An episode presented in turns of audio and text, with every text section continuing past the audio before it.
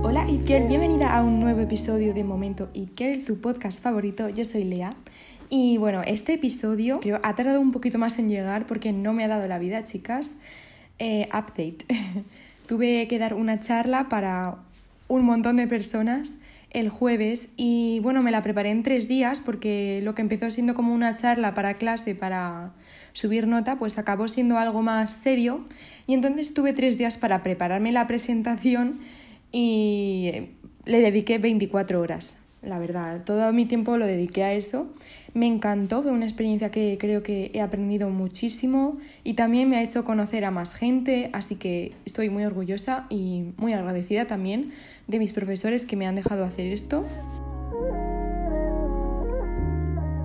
Y este episodio es algo diferente porque tenemos dos invitadas, no una. En primer lugar tenemos a Ana, estudia cine o audiovisuales y también es novelista. Entonces ella nos va a contar cómo se relaciona la moda y el cine entre, entre sí y cómo se benefician el uno al otro. Y luego vamos con la sección que tenemos todos los viernes, que se trata de Fallen Angels con Marta. En este caso, en este episodio, nos va a presentar unas películas que nos pueden servir de inspiración para vestirnos como unas protagonistas. Así que bueno, empecemos con mi parte, que va sobre unos tips para sentirte como una protagonista en tu propio vestuario. Bueno, en primer lugar, eh, quiero que os apropiéis de vuestro estilo. No quiere decir que vayáis mm, de forma inadecuada a los sitios cuando no viene a cuento, sino que haya algo que te haga sentir como que vas adecuada, ¿no? Hay una diferencia muy grande entre ir adecuada para un sitio y cuando vas simplemente vas vestida para encajar en un grupo, ¿no? Eh, creo que puedes ir adecuada y a la vez no, no encajar con tu estilo eh, en, en, una situación, en un evento, eh, digo, en el grupito, porque la mayoría de gente no se viste como tú o lo que sea, y no pasa nada, o sea, lo importante es que tú te sientas cómoda con cómo te vistes. Mucha gente no hace caso de su estilo o no se pone lo que ellos quieren simplemente porque no quieren llamar la atención o para no sentirse incómodos. Bueno, pues no os preocupéis porque yo os traigo eh, tres ideas de marca personal que podéis implementar para sentiros cómodos o cómodas más bien. Por ejemplo, tenemos los accesorios. Esto es algo que puede llamar la atención o no, tú decides, pero si es algo que va con tu marca personal y que te sientes cómodo y cada vez que te pones este tipo de accesorios te, te sientes súper cómoda, pues, jolín, pues a por ello, ¿no? Por ejemplo, eh, si te gusta la joyería dorada, pues ¿por qué no? O sea, eh, puedes ir totalmente discreta, vestida y te pones un accesorio que sea increíble y que te sientas como una superestrella y pues ya, ya has cumplido la función del día, ¿no? O, por ejemplo, puede ser un color que te guste mucho y que sientas que te identifique, como es mi caso, el azul, que es mi color favorito, y cada vez que llevo algo azul digo, joe, voy, voy de mí misma, ¿sabes? Es como, tengo tantas cosas con ese color que ahora ya la gente me asocia incluso con ese color, bueno, mis amigas más bien, me dicen, es que es tu color, o sea, Aparte de que creo que me queda bien, pues me siento muy cómoda en ese color. También pueden ser estampados o algún tipo de prenda, por ejemplo, las faldas o el chándal, ¿no? Hay gente que le encanta ir en chándal, pues hay formas de llevar un chándal mm, de forma elegante, supongo, y hay formas de no. Bueno, cada uno se puede encontrar su marca personal y su señal y su signo de marca personal que les va a identificar y que los demás van a decir, mira, a esta persona la identifico con esto, ¿no? Muy bien, pues pasamos al segundo tip, que es que elijas tu estilo. Y mucha gente en las redes sociales he visto que dice que hay siete estilos universales, como puede ser el elegante, el artístico, fashionista, etc. Pero en mi opinión pero lo chulo es que mezcléis todos y así de esta forma vais a conseguir crear un estilo original y en el que os sintáis totalmente vosotros mismos. Para ello tienes que hacer caso a tu mundo interior. O sea, si te gusta la naturaleza, pues, jolín, hay, hay, estilos que hacen referencia a la naturaleza, o a lo mejor hay algún personaje de alguna peli que te encanta y hay outfits suyos que dices, eh, madre mía, me quiero poner esto pues no sé, combina todo lo que te gusta y que crees que podría quedar bien en ti y te sentirías cómoda y crearás tu propio estilo. Así que sí, esto es un paso que a mí me parece importante y que va a hacer que os sintáis como las protagonistas de vuestra, de vuestra vida. Y ya por último, os voy a dar un tip que va unido con, con la sección de Ana que viene ahora, que se trata de fijarte en el vestuario de las películas. Bueno, a mí esto es algo que me encanta, o sea, me encanta averiguar cuál ha sido el proceso creativo de los estilistas para vestir a mis personajes favoritos, ¿no? O en general me encanta ver pelis, aunque sea una peli de guion mediocre, ¿no? Pero, pero, jolín, es que los vestuarios, digo, Buah, solo para verlos ya quiero verlos, ¿sabes? Ya me encanta, es como, no sé, algo muy atractivo para mí. Entonces, mira, por ejemplo, yo con El Diablo Viste de Prada, que es de mis pelis favoritas, una parte de por qué es mi peli favorita es porque es una inspiración para mí, como la estilista vistió a, Andy y a Miranda Priestley y a Emily y tal, y se trata de Patricia Field, que es la estilista de, de esa película, eh, de las protagonistas, y vamos, es que a mí me encanta. O sea, eh, todo el equipo, cómo lo han hecho. He visto un montón de vídeos de análisis de cómo va evolucionando el personaje y eso se va reflejando en su vestuario y me parece flipante, la verdad. Se deberían de haber llevado el Oscar a Mejor Vestuario en, esa época. A ver, estuvieron nominados, ¿eh? Pero, pero mira, mm, un 10 esa película. Así que nada, recomiendo ver a Patricia Phil si te gusta este tipo de vestuario. Y, bueno, por lo demás, eso, que cualquier peli que os guste, personaje que, que idolatréis o tal, podéis intentar averiguar cómo, cómo los estilistas han diseñado ese vestuario para ellos. Y bueno, ya para finalizar, quiero deciros que no hay un paso erróneo y un paso correcto en este ámbito, sino que simplemente vas experimentando y vas encontrándote a ti misma. Así que nada, vamos a pasar con la sección de Ana, que nos va a hablar de cómo la moda beneficia al storytelling en el cine. En primer lugar, muchísimas gracias Ana y vamos con ello.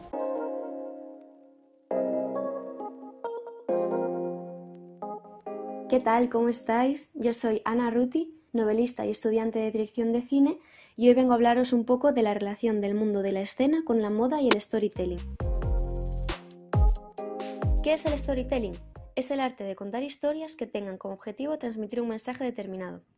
Entonces, por ejemplo, en el cine, donde todo lo visible tiene un significado para algo más que para añadir un valor dramático a la historia, la caracterización de los personajes es la mejor manera de exteriorizar su psicología y los cambios de su mundo interior. Definir el estilo de un personaje es entonces definir su personalidad y todos los mensajes que éste quiere lanzar al mundo, como mismo ocurre con nuestra propia forma de vestir y la de los demás. Por eso creo que la moda y el cine van tan de la mano en cuanto a contar historias se refiere, porque por ejemplo muchas de las tendencias que nacen de las películas que vemos a su vez buscan inspiración en el street style, y así se crea un intercambio creativo muy fructífero que nos influencia constantemente de nuevos referentes culturales y sociales, como dice Jean-Paul Gaultier, que varias veces ha trabajado como diseñador de vestuario y que se centra en la evolución de la moda y el cine a través del avance de la sociedad. Esto es muy interesante además porque a medida que ésta sigue su curso podemos apreciar, por ejemplo, cómo en ambos campos el papel de la mujer pasa a ser dócil e invisible, a adquirir cada vez más libertad y poder, mientras que el del hombre es cada vez más representado dentro de su propia feminidad. ¿no? Incluso hoy en día nadie se viste simplemente para taparse, sino que la ropa que elegimos al final es una forma de expresión. Y en el cine el vestuario tampoco es solo una herramienta que nos ayuda a comprender la historia, sino que es la forma más visual de mostrarnos todas las emociones y pensamientos que dibujan ese interior del personaje que vemos en la película y cómo se identifican dentro de uno u otro grupo. Seguro que todos tenemos algún ejemplo en la cabeza de alguna película que haya empezado con el personaje vistiendo de una manera y a medida que éste evoluciona también vemos ese cambio en la forma de vestir. Puede empezar como alguien más tímido, más normal, más dentro de una masa y al final se va convirtiendo en algo que refleje realmente su verdadera personalidad o el cambio que ha, eh, que ha vivido, ¿no? Tanto para bien o para mal, pues eso todo lo, lo reflejamos en la ropa.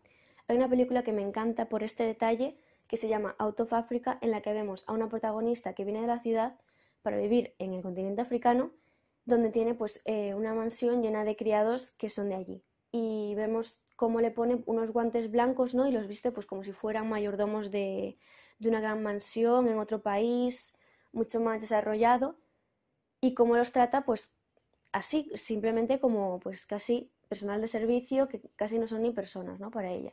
Y al final de la película, ella se va metiendo tanto en la cultura, tanto en el país nuevo, tanto empieza a empatizar tanto con su entorno, que lo vemos tanto en su cambio de vestuario, incluso peinado y maquillaje, como también en este gesto final de la película en el que le retira los guantes a, su, a, su, a los chicos que trabajan para ella como una forma de liberación, ¿no? De decir, vale, ya no te considero un objeto, te estoy considerando una persona, un igual a mí, y quitándote estos guantes también te quito de la obligación de servirme, ¿no? Es como que lo está liberando.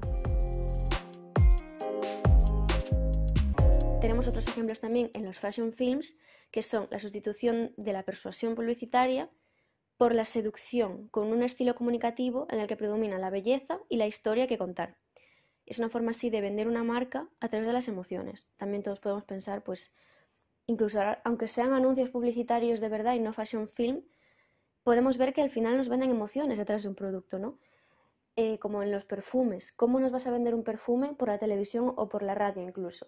Pues nos tienen que vender una emoción, ¿no? Casi un sentimiento, algo que nos recuerde o que incluso casi nos puede hacer oler ese perfume.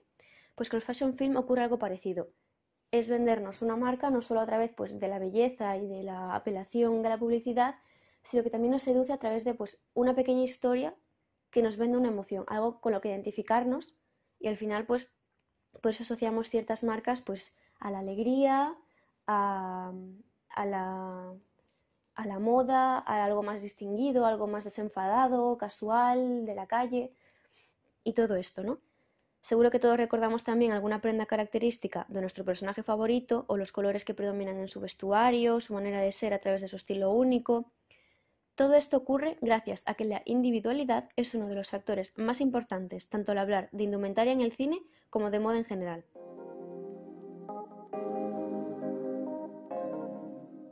Mediante la vestimenta establecemos un sentido de identidad y de relación social, como hemos dicho, y eso lo tienen bien en cuenta los cineastas, ya que si en el mundo real nadie se viste de forma aleatoria, en las películas este azar es impensable.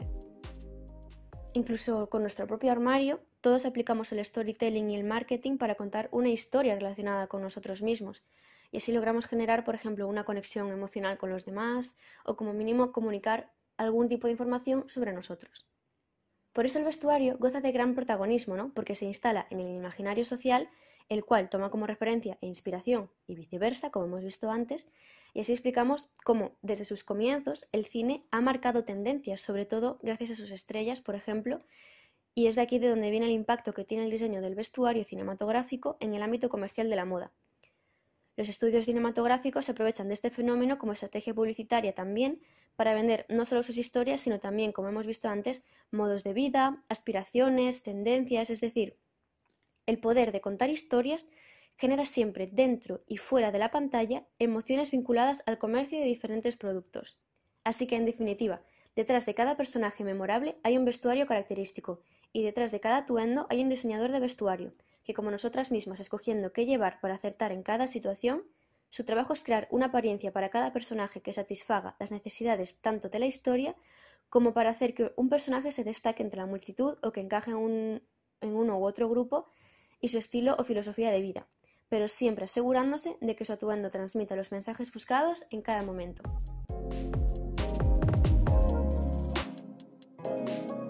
Espero que lo hayáis disfrutado mucho y que hayáis aprendido un poco de este mundo del cine y su relación con la moda. Podéis seguirme en redes sociales, en Instagram estoy como Ana Arruti, o si no podéis visitar mi página web para aprender un poco más sobre todos estos temas que me interesan, que es www.anarruti.com. Y nada, hasta la próxima y que disfrutéis mucho del resto del podcast. Adiós.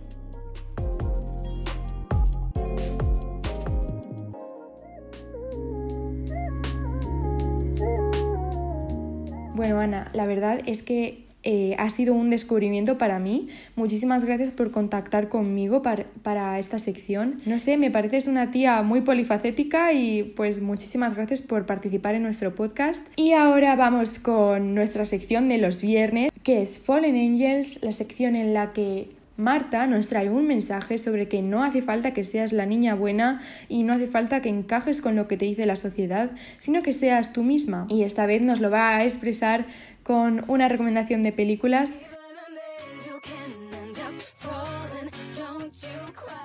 Hola chicas y bienvenidas a un nuevo episodio de Fallen Angels. Os habla vuestro ángel caído favorito, Marta. Y bueno, que hoy vamos a hablar de un tema que la verdad que me apasiona muchísimo, que es el cine y la moda, que son dos mundos que son más parecidos de lo que podemos pensar. Porque la moda no sirve solo para crear ambiente en las películas, sino también mm, para crear tendencias. Y por eso las marcas quieren también aparecer en las series, Netflix o en las películas, porque quiere mm, dar a conocer sus, sus productos. Entonces no sería una peli sin su vestuario. Por eso mismo se instituyó un premio Oscar al mejor vestuario en 1948, ya que antes eran las actrices que elegían su propio vestuario. Pues yo sinceramente siempre he querido tener un vestuario y ropa como la de Kerry Bradshaw en Sex Nueva York o por ejemplo los guardarropas de Blair Waldorf o Serena van der Woodsen de Gossip Girl, que son la verdad bastante icónicos. Y muchas veces vuelven modas que o por ejemplo un tipo de vaqueros, unas botas altas y no sabemos ni de dónde provienen ni por qué.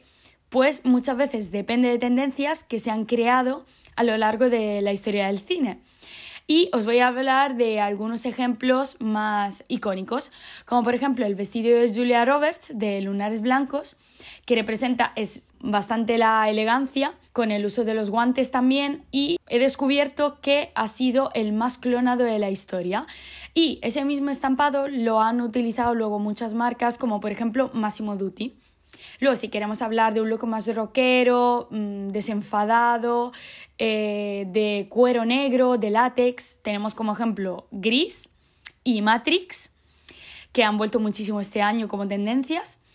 Luego tenemos, eh, que me ha parecido bastante curioso, Prada, que se ha inspirado en los looks de Miércoles Adams para una de sus colecciones en 2019-2020, sobre todo por los vestidos con cuello de pico y el aire gótico, un poco de su ropa. Otra película que os recomiendo sí o sí que tenéis que ver, aparte de, pues eso, del vestuario maravilloso, es Clueless, que fue la que creó el estilo preppy, o sea, de prendas de cuadros, minifaldas, crop tops, o sea, todo lo que se lleva hoy, podríamos decir. Por ejemplo, se ve muchísimo en el videoclip de la canción Fancy de Iggy Azalea, que imitó un poco todo ese estilo.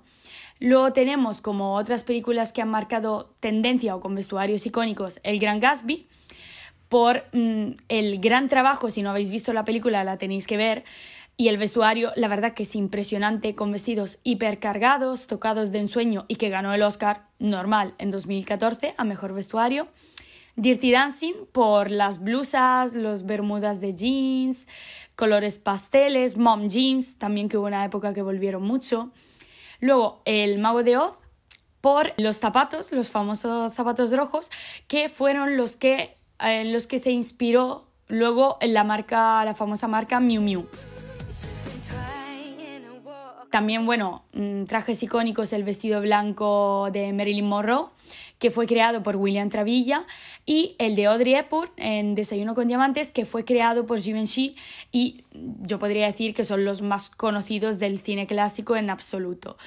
Luego, eh, tenemos la película Expiación, que aún no me la he visto, de Kira Knightley, donde su vestido verde se considera, aparte que se llegaron a hacer copias que mm, vendieron a muchísimo dinero, muchísimo precio, además ese vestido se, se considera uno de los mejores de la historia del cine y se utilizó justo el verde para representar una fuerte personalidad como la del personaje.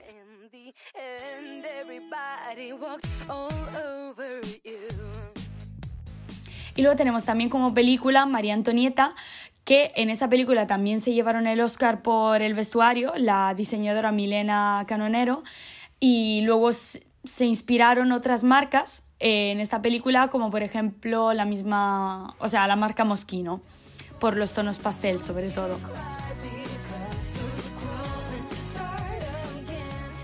Entonces, yo considero como a modo de conclusión que, bueno, estos son algunos ejemplos que han cambiado un poco el mundo del cine y viceversa, que son dos mundos artísticos, pura arte, interconectados, que expresan sentimientos, emociones, épocas históricas y que muchas veces no nos paramos a pensar de dónde proviene una tendencia o por qué la llevamos, cuando muchas veces, pues eso, proviene del cine o de una determinada época. Entonces, yo considero que era muy importante reconocer el, trabajo de estos artistas y que han creado mm, diseños de verdad mm, de ensueño a lo largo de las generaciones y que son genios que muchas veces son desconocidos que están detrás del escenario y que merecen salir a la luz. Entonces, bueno, espero que os haya gustado el episodio de hoy. Y nada, recordar que lo más importante es vestirse y siempre fieles a unas mismas y expresar lo que sentís. Así que hasta el próximo episodio, Ángeles. Un besito.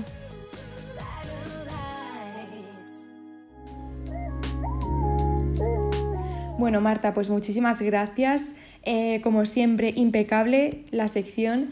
Tenéis que comentarme, chicas, qué os ha parecido este episodio y bueno, que si os gusta esta estructura de episodio en la que traigo dos invitadas, dos personas que aportan a, a este podcast, me encantaría que nos dierais cinco estrellas a este podcast, nos ayudáis muchísimo, tanto en Spotify como en Apple Podcast. Vamos, es que aparte de que me ponéis súper contenta cuando no nos dais cinco estrellas, es que hace que, nuestro podcast sale acá recomendado en las plataformas y nos beneficia muchísimo. Así que bueno, muchísimas gracias por escucharme un episodio más. Eh, muchas gracias a Ana y a Marta una vez más y eh, nos vemos. Os quiero, adiós.